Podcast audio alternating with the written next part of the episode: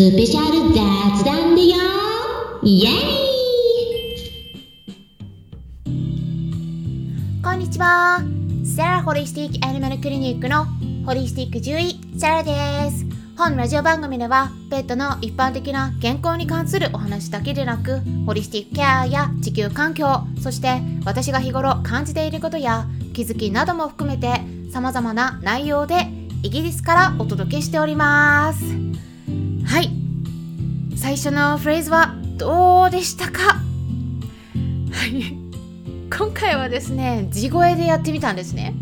でこれはですねリクエストがありまして、えー、一緒に音声配信を、えー、やってるヒマラヤとかスタンレー FM で配信されている、えー、そのチャンネル名はですね本音でトーク36褒めコーチキャリアチャンネルの36さんからのリクエストがありましてね。でちょっとあの面白おかしくやってみたんですけれどもまあっていうのもねまあ私もねいろいろ真面目な話をこういろいろ、まあ、シリアルなネタも含めてやってますけれどもうんまあできるだけねカジュアルに面白く、えー、ちょっと聞きやすいような感じで 配信し続けていけたらと思っておりましてね。で363からもいろいろね以前もお話しさせてもらったことあるんですけれどもアドバイスをもらったりとかしておりまして、うん、でちょっとこんな感じでやってみたらどうかっていうねはいあの提案があったんですね。ということでお答えしてみたんですけれども。はいまあこんな感じで時々ねちょっと楽しくおかしな感じでまあ今日もすごい内容も雑談になりますので、えー、ちょっとやっていければと思ってチャレンジしてみました。皆さんまあ日本はねゴールデンウィークですよね。どこか行きましたか、まあ、もしくはね行く予定とかありますか？で私は今日何をしたのか言いますと髪の毛を染めたんですね。はい。まあもともとですね昔から若白髪がね出るタイプではあったんですけれども最近増えてきましてさすがに年なのかっていうところで3ヶ月ぐらい前にも1回染めたんですけれども再び目立ってくるようになってしまったのでお家で染めたんですね。前回染めた時もですねヘアサロンではなくお家で染めたんですけれども結構それでもね髪のツヤがすごく良くなってびっくりしたんです。で実はこれが毛を染めるだけではなくてトリートメント効果もあるんだということ本当に実感したんですね。ということで今回も再び同じ商品を使ったんですけれどもこれが本当に本当にすごく良かったので皆さんに紹介したいなと思ってこの雑談のテーマにしてみました。で皆さんはね使ったことあるでしょうかね、まあ、女性だけでなく男性にもおすすめなんですよ。で私が使った商品。それはオーガニックのヘナです。ヘナ？ヘナって何？って思われた方もいらっしゃるかもしれないんですけれどもヘナっていうのは日本語だとミソハギ科の植物で、まあ、ちょっと和名聞いても分かりにくいかもしれないんですけど思考科とかつまくれないの木とか呼ばれてるハーブになります。思考科っていうのは漢字3文字になりまして漢字というのはね指っていう漢字に甲羅の甲という漢字そして花びらの花という漢字3つで思考科っていうんですね。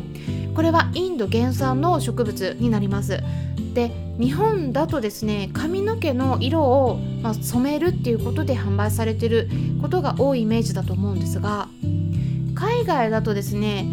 飲んでる人もいたりあと皮膚病に泥状にしてつけて、まあ、治療とか、まあ、ケアっていうのかな、まあ、民間療法的に使ってることもねあるみたいなんですね。で具体的に何に効くと呼ばれているのか言いますとやっぱりですね多くは皮膚のトラブルで、まあ、人間の方でもフケとか皮膚にできものができるなどして炎症が起きている皮膚にそのヘナの泥状にしたものを当てたりすると炎症が落ち着いて赤みが引いたりする。っていうのとかあと傷とか皮膚に住み着くようなダニによるかゆみを落ち着かせることができる。っていったこともね知られているんですね。ただやっぱり科学的に証明されてるわけではないのであの治療として使うにはね注意が必要かなって。ちょっとここでおすすめはしないですよ。ですけれども一応そういう風に使ってる人もいるっていうことでね。あとはねあのワンちゃん感染を起こした皮膚病でねなんかワンちゃんの飼い主さんがねクレイみたいな感じで使って、うん、でそのヘナで改善したっていうねお話を、えー、投稿してるウェブサイトとかもあります。うん。まあ、ヘナの安全性についてはですねあのー、まあ、一般的には大人の人間が髪を染めたりするのに使う分には問題ないって言われてるんですね。ただやっぱり妊娠してる人とか授乳中の人にはおすすめされていませんなので妊娠している可能性のある人は、うん、使わない方が無難かなというふうには思いますまあヘナ自体はね天然の緑色のパウダーになるんですけれどもまあそれに40から50度くらいのぬるま湯に浸してでドロドロにして使うんですね。でだいたいヨーグルトぐらいの柔らかさが目安だと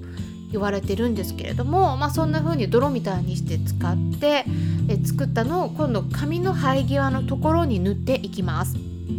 ただね実際にやることになったら最初にねある程度のものは用意しといた方がいいですよね。まあ私はお風呂場でやるんですけれどもやっぱね飛び散ったりするのでねであとは汚れてもいいような T シャツを着てで手袋を両手につけてあとは美容院に行った時に使うようなコームとかブラシみたいなこうハケを用意しておきます。で手袋はあのそういう大体ヘナの商品化されてるものを購入するとその中にビニール製のものがついてきたりするのでただあのそれをね利用できるんだけどフリーサイズなことが多いから、まあ、そのまま使うとね結構パカパカ抜けちゃうんですよね。なのでテープで手袋のあの手首のところにね留めておいた方がいいですね。で塗る時に少量ずつあの生え際から塗っていくような感じになります。もう皮膚につける感じですね。本当にべったり。で本当に便利な世の中になりましてね。YouTube の動画見るとねもうヘナとかそういう用語で検索すると簡単に見つけることできると思うのでまあいろいろね見ると本当に参考になると思います。皆さんお家でカラーリングとかしたことありますか？まあ、やっぱりですね一般のカラーリングと違う点としてはですねヘナだとスースーしないんですよ。一般のカラーリングってスースーするだけじゃなくてなんか目も痛くなってきませんか？もう私はね結構粘膜弱い方なんであの目も結構しみるからなんかもうずっと目を閉じてないといけなかったりしたこともあるんですけれどもヘナだと全くそんなことないですし万が一肌についたとしても染みないのでやっぱり安心感ありますよね、うん、自然なものなのでね100%オーガニック。でやっぱりただやっぱり注意点としてはアレルギーの場合天然のものでも反応しちゃうので、まあ、最初はパッチテストとかしておいた方がいいっていうふうには言われています、まあ、そこだけ注意ですね。でまあ、全部髪の毛のところに泥状になったヘナをつけ終わったらあのラップをね頭にかぶせてで髪の毛に押し付けるようにしてからシャワーキャップをかぶっておきます。その方がねあの行き渡り浸透しやすいですね。でどのくらい時間を置くかはねカラーによっても変わってくるんですけれども、まあ、私の利用した商品はナチュラルブラウンのカラーでで1から3時間ぐらいって記載されてたからまあ今回ねちょっと量少なめで使ったので3時間置きました。長めに。でねあの今回はちょうどタイミングがですねクラブハウスの医療部屋って呼ばれるルームがあって私ちょっと時々モデレーターさせてもらってるんですけどちょうど担当の時間がやってきたんで シャワーキャップかぶりながら話してました。まあそこで一言お断りはしたんですけれどもただね今思えば言わなくてもね気づかれなかったんじゃないかなって思うんですね。本当にあのこの音声だと顔が見えないから楽ですよね。うんまさか私がねシャワーキャップかぶりながら話してるってね誰もね思ってなかったんじゃないかと思うんですねまあ YouTube とかだと本当にメイクとかしないといけないからやっぱり準備とかね時間かかります。あと編集ね。編集も時間かかるんですよ、うん、なんだけど音声だとねあの基本的に編集もしてないし一発撮りで。皆さんにお届けしているんですね。だからね毎日更新って大変じゃないですかとか言われることあるんだけどもう全然楽ですよ。YouTube と比べたらもう。でもね最近インスタグラムはちょっとね力入れるようにしてます。っていうことでねこのゴールデンウィーク中にですねなんと YouTube ライブとインスタライブを開催することになりました。イエイ！ということではい。まあ日程はですね YouTube ライブは5月6日木曜日の夜9時から。そしてインスタライブは5月8日土曜日の夜9時からとなります。お悩み相談会っていうので開催していきますけれどもまあ深刻なお悩みじゃなくても何か気になることとか何でもご質問受け付けますのでぜひ皆さん遊びに来てくださいね、まあ、こちらはですねどちらも顔が見えるしコメントをお送りいただければまあその場その場でやり取りもしていけますからね。な次回になった時に誰でもアクセスすることができますからお気軽にご参加いただけたらなと思います。ということで今回はゴールデンウィークのスペシャル雑談ということでヘナを使って髪を染めてみましたよ。皆さんにおすすめですよという話をしていきました。参考になったという方はよろしければいいねボタンのクリックとかフォローもしていただけたら嬉しいです。今回も最後まで聞いてくださりありがとうございました。それではまたお会いしましょう。ホリスティック獣医サラでした。